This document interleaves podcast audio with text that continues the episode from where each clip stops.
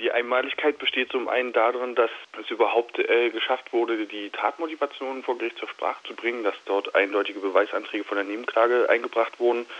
und vor allen Dingen, dass dann das Gericht ziemlich klar in dem Urteil halt ganz klar darauf verwiesen hat, dass die beiden aus einer rassistischen Tatmotivation ihn ausgesucht haben und halt auch ermordet haben.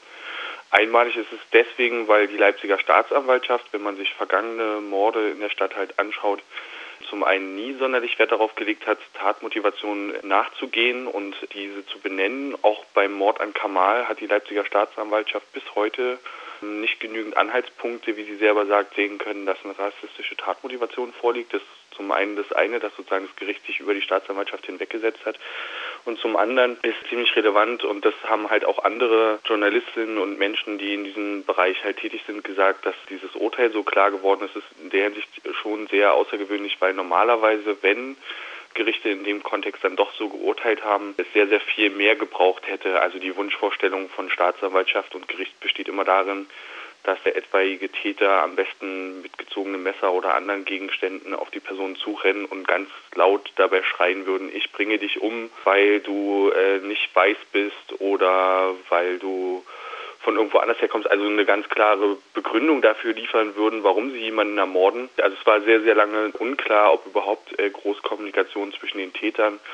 und Kamal stattgefunden hätte und was da gesagt wurde. Und die Grundlage, warum das Gericht dann geurteilt hat, basierte sehr viel darauf, dass die beiden halt aus äh, Nazi-Strukturen kamen, also ganz klare Bezüge zur Neonazi-Szene hatten, von oben bis unten mit allen möglichen Nazi-Tätowierungen versehen waren, was man sich so ganz klar sich vorstellen kann, SS-Ruhen, Wehrmachtsbildern, Hakenkreuzen, alles Mögliche halt, was so dieses klassische Nazi-Milieu entspricht. Nazi-Kleidung getragen haben, Torsteiner Sachen und so. Und daraufhin dann sozusagen für sie dann halt klar war, also fürs Gericht, für den Richter, dass dort die Hintergründe in der rassistischen Einstellung der Täter liegen müssen. Und erst später dann rausgekommen ist, dass es dann quasi halt auch noch einen Satz gegeben hat von Daniel K., dem einen Täter, die Frage von Kamal, ob es denn Probleme geben würde, nachdem sie einen Freund von ihm bedrängt haben, der eine dann meinte, ja, jetzt gibt es eins, sozusagen, dass die einzig große Kommunikation war, die stattgefunden hat. Und da es sozusagen nicht diese klassischen, wie von Staatsanwaltschaft und Polizei gewünschten Aussagen, rassistischen Beleidigungen und Beschimpfungen gegeben hat, war das in der Hinsicht schon sehr außergewöhnlich, dass sozusagen auf dieser Basis das Gericht dann halt auch so ein klares Urteil gefällt hat. Das ist eher selten der Fall, besonders wenn man bedenkt, dass die Leipziger Polizei als ermittelnde Behörde nicht sehr viel dazu beigetragen hat, dass die Hintergründe zu den beiden Tätern und die Einstellung in irgendeiner Art und Weise groß Eingang gefunden hätten. Das musste alles eine Nebenklagevertretung einbringen und auch eine Hausdurchsuchung bei einem der Täter wirft bis heute sehr, sehr große Fragen auf. Der eine Täter ist Sohn eines Leipziger Polizeibeamten und in der Wohnung ist nicht das beschlagnahmt worden, was eigentlich die Staatsanwaltschaft gefordert hat. Da ist gar nichts beschlagnahmt worden obwohl es eindeutige Hinweise auch in der Wohnung zu den rassistischen Einstellungen des Sohnes des Leipziger Polizisten gegeben hätte. Das heißt, äh, das Gericht hat sich da klar positioniert und die Tat als rassistisch motiviert anerkannt und auch die Stadt Leipzig hat sich dem Thema Kamal K. oder dem Fall vielmehr angenommen und hat ihm ja auch ein Denkmal gewidmet oder ich weiß gar nicht, ob das von der Stadt kommt. Zumindest ist es auf öffentlichen Grund gesetzt worden, auf der Wiese, nämlich vor dem Hauptbahnhof. Inwiefern würdest du sagen, das ist das eine Wende, die sich da in der Erinnerungspolitik der Stadt Leipzig, äh, wenn es um rechte Taten und rechte Morde angeht, äh, aufgetan hat vor fünf Jahren mit dem Mord an Kamal K. und äh, dessen Aufklärung und Verurteilung der rechten Täter? Oder ähm, wie würdest du so einen Umgang in Leipzig mit ähm, rechter Gewalt seither bewerten? Bewerten? Also das mit dem Gedenkstein war eine sehr, sehr lange und zähe Geschichte gewesen. Es war sehr schnell ein Wunsch der Familie, einen Gedenkort zu haben. Wir haben als Initiative das Anliegen der Familie unterstützt, zusammen durchaus auch mit Institutionen wie der Opferberatungsstelle oder halt auch äh, Menschen aus dem Rathaus. Das Krasse an der Geschichte ist eigentlich, es gab einen Stein dann oft so, wie die Mutter sich das gewünscht hat. Der wurde auch von der Stadt finanziert, wurde dann aber nie aufgestellt, weil es dann in den Behördendschungel ging, also Grünflächenamt und Denkmalamt immer wieder die Verantwortung hin und her geschoben haben und der Meinung waren, so wie der Stein aussehen würde, würde er nicht äh, ins öffentliche Bild passen. Es hat sich sehr lange gezogen. Dann ist irgendwann eine Alternative geschaffen worden in Findlingen, wo eine Tafel rauf äh, gemacht wurde. Auch das sozusagen hätte dann laut äh, Grünflächenamt besser in die Optik gepasst, in, diesem, in diese Parkanlage. sollte dann aber trotzdem nicht aufgestellt werden. Letztendlich klappte das Ganze dann nur mit einem Termin beim Oberbürgermeister, der dann so ein bisschen in Gutsherrenmanier entschieden hat, sich über diesen ganzen Hickhack der Behörden hinwegzusetzen und zu sagen, der Stein kommt dahin. Und so ist der Stein dann dahin gekommen. Also schon auch eine sehr lange und äh, schwieriger Prozess gewesen, das hinzubekommen. Das Verhalten der Stadt dazu in der Hinsicht sehr zwiespältig. In der Zeit, in der Kamal ermordet wurde, bis zum Prozess gab es eigentlich keine Aussagen seitens der Stadt, keine Positionierung. Es gab zwei Briefe vom Oberbürgermeister, die sehr ziemlich äh, auch falsch adressiert sind. Der eine ging nämlich an Zentralrat der Muslime, um seine Anteilnahme auszudrücken, was nicht sonderlich passend war, weil Kamal halt äh, Christ war, also mit ähm, Muslimen sein nicht viel zu tun hatte, in der sich wenig damit beschäftigt wurde, was die Hintergründe sind. Und das andere an den Migrantenbeirat, eine Stellungnahme oder sonst irgendwas der Familie gegenüber hat es halt nicht gegeben und in dem Hinsicht halt auch nicht wirklich viel. Deswegen muss man halt sagen, dass so das Verhalten der Stadt von Menschen nicht sonderlich sensibel und halt auch nicht inhaltlich passend war. Als der Gedenkstein eröffnet wurde,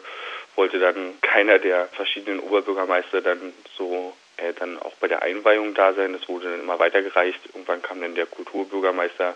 der eine furchtbare Rede dazu gehalten hat, die nichts, aber auch gar nichts mit dem Mord zu tun hatte. Das Einzige, was man der Stadt vielleicht ein bisschen dann in dem Kontext zugutehalten muss, ist, dass sie sich dann doch irgendwie mit rechten Morden nach 1990 beschäftigt hat, Projekt gefördert hat, in dessen Zuge eine Ausstellung entstanden ist, die verschwiegenen Toten, Opfer rechter Gewalt seit 1990 in Leipzig und das quasi in der Hinsicht die erste Auseinandersetzung, eine inhaltliche Auseinandersetzung halt auch mit den ermordeten Menschen in der Stadt halt sozusagen betrachtet und dass der Stein, der dann für Kamal gesetzt wurde, der erste Erinnerungsort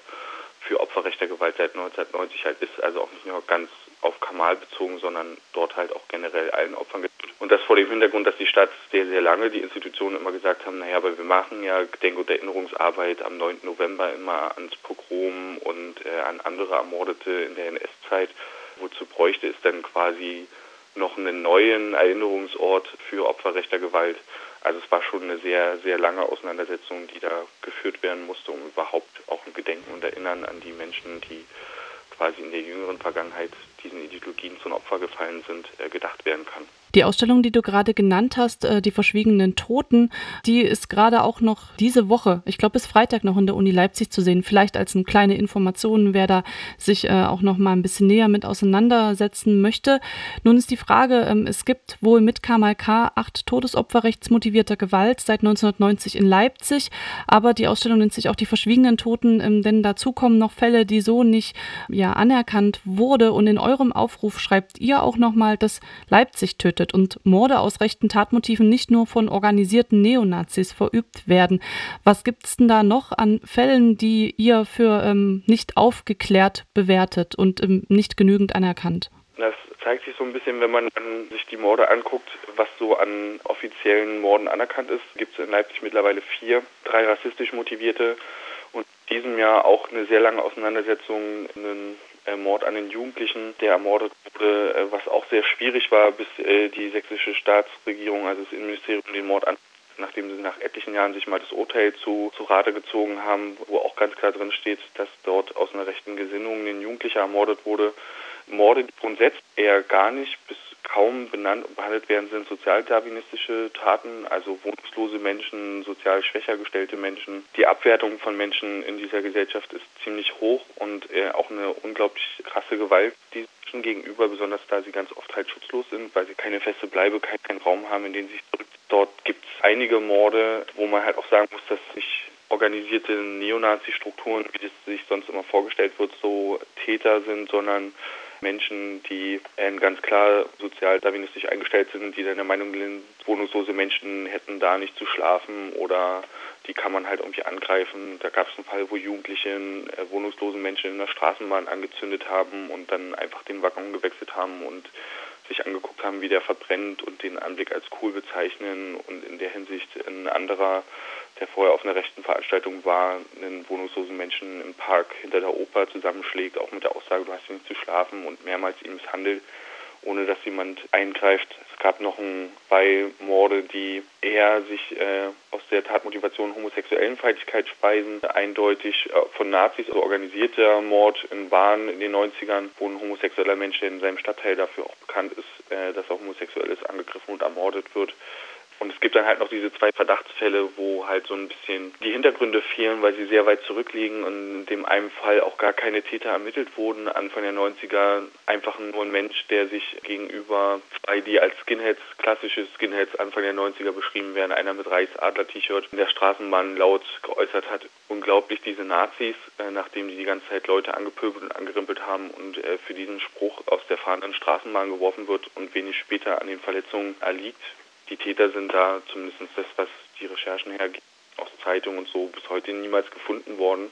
Das sind so Fälle, wo halt kaum Hintergründe und auch kaum Wissen darum halt eigentlich besteht und es, wie gesagt, nicht immer zwangsläufig die organisierte Kameradschaft oder der organisierte Täter sein muss, sondern auch ganz allgemeine Abwertungstendenzen in der Gesellschaft. Gerade, wie gesagt, sozialdarwinistische Taten, immer das Treten nach unten, Menschen, denen schlechter geht, um sich selber zum Teil aufzuwerten und das ist unter anderem auch ein Anliegen von euch, das ähm, ja anzuprangern und anzusprechen mit der Demonstration am kommenden Samstag Five Years of Anger and Sorrow, die Kamal K-Demo, die da jetzt gerade auch in einem sehr erkalteten gesellschaftlichen Klima stattfindet, vor allem in Leipzig, demonstriert schon mittlerweile zweimal fast die Woche die Offensive für Deutschland, das ja so ein Ableger von ähm, Legida ist und äh, Silvio Rösler da als ehemaliger Legida-Chef dann noch mal radikaler auftritt und auch am Samstag wiederum äh, demonstrieren will und überhaupt auch Legida ähm, seit ja, einem, über einem halben Jahr die Leipziger Stadtgesellschaft mit rassistischen Protesten nicht im Griff hat, aber zumindest immer wieder belästigt. Ähm, inwiefern oder wie würdest du jetzt auch angesichts eurer Demonstrationen das Klima in der Stadt Leipzig bezeichnen und wie die Stadt auch, ähm, die sich ja immer als weltoffen und tolerant darstellt, mit diesen rassistischen Protesten von Legida oder aber der OFD, wie sie genannt wird, die Offensive für Deutschland umgeht? Eine andere Initiative hat am Dienstag eine sehr gute Veranstaltung gemacht, die Leipziger Rede, in der Menschen, die äh, alltäglich von Rassismus betroffen sind, weil sie als nicht deutsche, nicht weiße Menschen äh, wahrgenommen werden, sehr anschaulich berichtet haben und geschildert haben, was es bedeutet, in Leipzig zu leben, als jemand, der äh, als nicht Deutscher gesehen wird. Und das Klima ist in der Hinsicht unfassbar in der Stadt, was die alltäglichen Diskriminierung und Angriffe halt irgendwie angeht und geht halt in der Hinsicht auch so weit, dass diese Menschen, denen das tagtäglich passiert, sei es durch Institutionen wie Polizei, aber halt auch ganz normal in, was weiß ich, in Geschäften angerempelt, bespuckt, in Straßenbahnen und die ganze Zeit immer wie schwerkriminell behandelt werden, zum Teil sich massive Gedanken darüber machen, ob sie an diesen Tagen vor die Tür gehen, wo sie langlaufen, um nicht auf die ganzen Teilnehmer dieser Veranstaltung zu treffen, um nicht angegriffen, angepöbelt zu werden. Also in der Hinsicht ist es ein sehr schwieriges Klima und das eigentlich in der Stadt, wie gesagt, die als bunt und weltoffen wahrgenommen wird und wahrscheinlich noch in der Hinsicht besser gestellt ist als wahrscheinlich etliche andere Regionen in der Stadt. Aber diese Berichte, dass Menschen nicht mehr außer Haus gehen, montags oder so, kennt man in Dresden schon viel länger auch was die Angriffe angeht. Und äh, die Situation wird in der Hinsicht halt auch immer krasser, was die Verhältnisse angeht, wenn man sich anguckt, dass äh, am Montag sozusagen gegen Demonstranten, die aus Dresden zurückgekommen sind, von Nazis angegriffen wurden am Hauptbahnhof äh, und einer da mit einem Messer rumgefuchtelt hat, wo also nicht mehr viel sozusagen gefehlt hätte, bis wieder eventuell jemand äh, in so einer Auseinandersetzung tödlich verletzt wird zeigt eigentlich schon, wie problematisch und wie schwierig die Situation ist und vor allen Dingen, dass diese Termine, wie gesagt, zum Teil, es gab ja die eine Woche, ich glaube, da waren es innerhalb von acht Tagen vier Aufmärsche von Legida und äh, den anderen Leuten äh, mit der OFD, dass man quasi alltäglich jeden Tag irgendwie diese rassistischen Versammlungen und äh, Neonazi-Demonstrationen in der Stadt oder jetzt am Samstag in Markleberg bei Leipzig halt hat, ist schon eine Situation, die eine sehr krasse Tendenz gerade in Sachsen halt auch widerspiegelt.